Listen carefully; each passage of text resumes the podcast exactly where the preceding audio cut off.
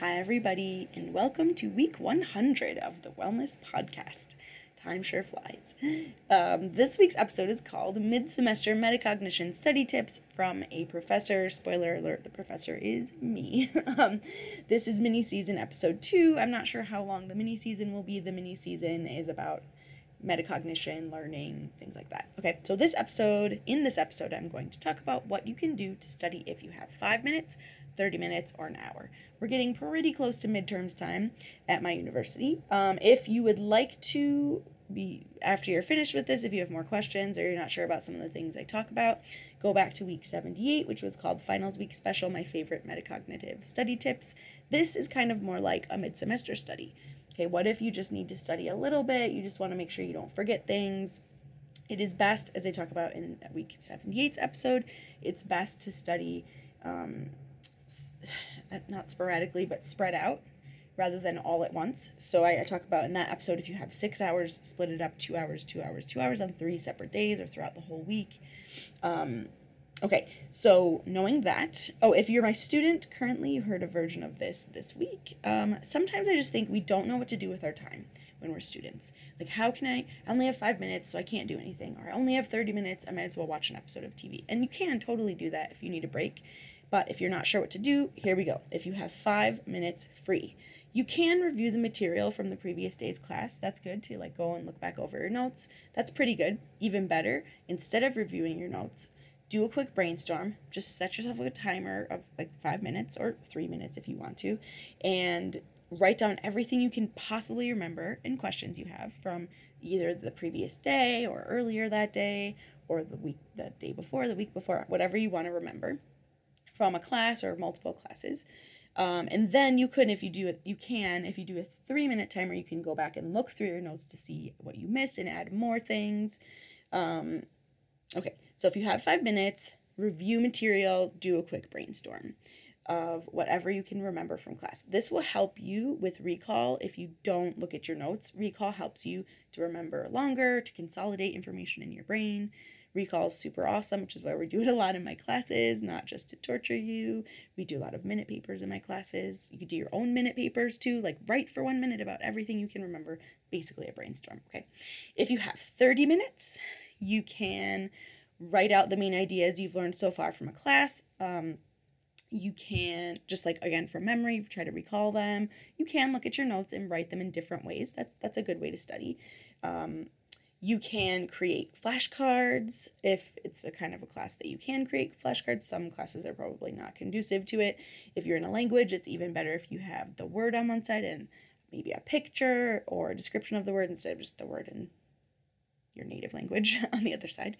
Um, you can do a make a Kahoot or Quizlet if you know how to online and quiz yourself. You can do practice problems depending on what sort of class you're taking and then check your answers. Um, those are all really good things you can do if you have 30 minutes. If you have one hour, all my current students know I'm going to say draw a concept map. So, concept maps are um, drawings that link um, ideas in your brain, I mean, also on paper. that you've learned. You do draw little bubbles, or you don't have to draw a bubble. So, like in my phonetics class, we had a concept map, and in the middle of the map, there's a circle that says phonetics, and then there's lines going like spokes on a wheel going off out from it, and you can do however you want, however many spokes that say things like vowels, um, pronunciation, dialects, whatever you want, and then you add to each of those. So, vowels are pronounced like this in English or in Spanish, whatever, and then you add to each one of those things. So, the best thing, again, of course, try to do this using recall. Try, meaning try not to look at your notes. Try to draw a concept map based on every single thing you can remember from your class. Give yourself a timer if you want of like a few minutes, but then go back again and you can look at your notes and and kind of see oh what did i miss? Okay i missed this day. This is a great way to study for an exam but also just from one day. You can do a concept map from just one day. Um, and, and um and then you can redraw it. The best thing about them is that you can redraw them it, when you learn more. You can save your concept maps from throughout the semester and see how much you're learning. It's a great way to make you feel like, oh, I've actually learned a lot this semester because my concept map is getting really huge. Um, and you can, yeah, you can keep them, refer back to them. That is a great way to study is rewriting concept maps and adding more information. Okay, also adding your own examples where possible. So if the be- the more that you can add your own examples rather than using ones from the class, it means you can generalize the information you've learned, which means you've really learned something. If you can't and you can only use the examples from the class, you should probably use your hour to write down questions and go see your professor or teacher. If you're a college student, go to office hours. If you're not, go talk to your teacher. Okay, other useful ways to spend one hour could be go back to your Quizlet you created when you had 30 minutes, create a quick study group and quiz each other, um, or just like on paper, whatever.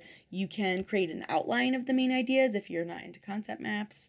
Um, and then again, you could add to your outline as you have new ideas. Outlines are helpful because they give you the same thing a concept map does, which is like this is a major concept, whereas these are minor concepts that go underneath the major concept, which helps you kind of organize the information in your brain. Okay, that was a lot of information, but now hopefully, if you have five minutes, 30 minutes, or an hour, you will know what to do to study. Again, the best way to study is spreading it out over long periods of time. My students got a little bored this semester with all of our review. We learned a little bit, we did the review, learned a little bit, we did review. If you don't do that in your classes, it's great to do it on your own.